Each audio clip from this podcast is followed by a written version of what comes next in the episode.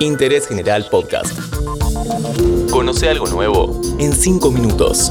Chequeo General. Hola, ¿cómo están?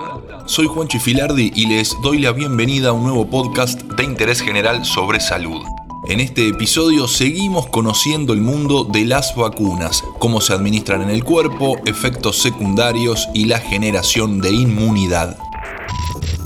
Para charlar de este tema lo llamamos a Ignacio de Marco. Mi nombre es Ignacio de Marco, soy biólogo y trabajo como gerente de investigación y desarrollo en el grupo INSUD.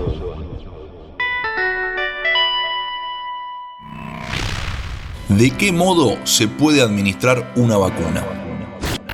Distintas vacunas pueden tener distintas rutas de administración y estas vías de administración son recomendadas por los fabricantes de las vacunas de forma tal de maximizar la eficacia y sobre todo de disminuir los efectos secundarios. En vías de administración son por ejemplo la intramuscular, que la tenemos en las vacunas por ejemplo de triple bacteriana, la hepatitis B, la vacuna de la gripe. Después tenemos vacunas subcutáneas, que son las que se aplican entre el músculo y la piel por ejemplo la vacuna del sarampión y de la fiebre amarilla. Luego otra vía de administración es la intradérmica, que es la que se aplica debajo de la capa más superficial de la piel y esa el único ejemplo que tenemos en el calendario de vacunación es la BCG y finalmente tenemos vacunas orales que se dan gotitas por vía oral, por ejemplo la de la polio y la del rotavirus.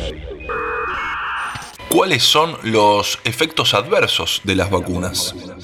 Como todo medicamento, las vacunas pueden producir efectos adversos o no deseados, pero en su enorme mayoría son leves y desaparecen en un par de horas o un par de días. Por mencionar algunos, los más comunes, dolor e inflamación en el sitio de inyección, una pequeña febrícula, dolor muscular, dolor de garganta, sensación de boca pastosa. Son todos efectos adversos que no necesitan después acudir al médico o tomar ningún otro recaudo porque desaparecen rápidamente.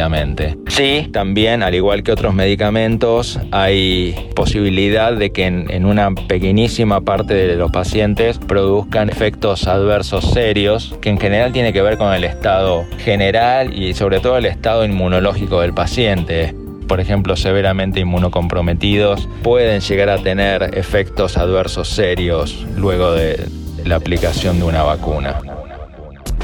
Ahora hablemos de inmunización. ¿Cuándo se logra? Algunas vacunas directamente previenen el contagio del paciente y hacen que no se enferme. Y hay otros tipos de vacunas que lo que producen es que si bien el paciente puede contraer la enfermedad, que ésta sea mucho más leve y más corta. Es importante marcar la diferencia entre vacunación e inmunización. La inmunización es el proceso por el cual el sistema inmune de la persona que ya fue vacunada está listo para combatir y neutralizar la infección. Y esto normalmente ocurre entre dos y cuatro semanas luego de la vacunación. La vacunación depende de la vacuna, puede ser monodosis o puede ser multidosis, en cuyo caso la inmunización máxima se alcanza entre dos y cuatro semanas luego de la última dosis.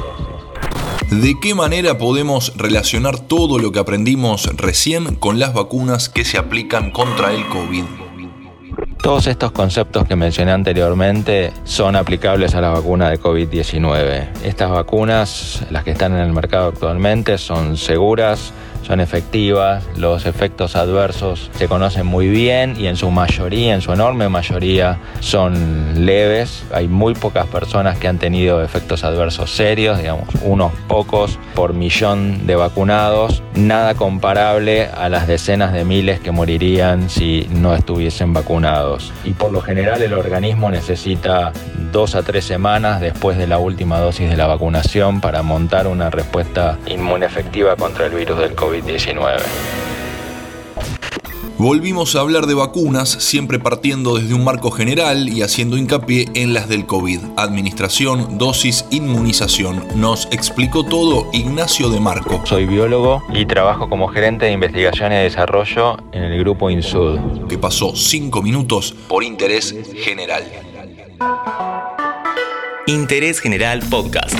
Encontrarnos en Spotify, en Instagram y en interésgeneral.com.ar.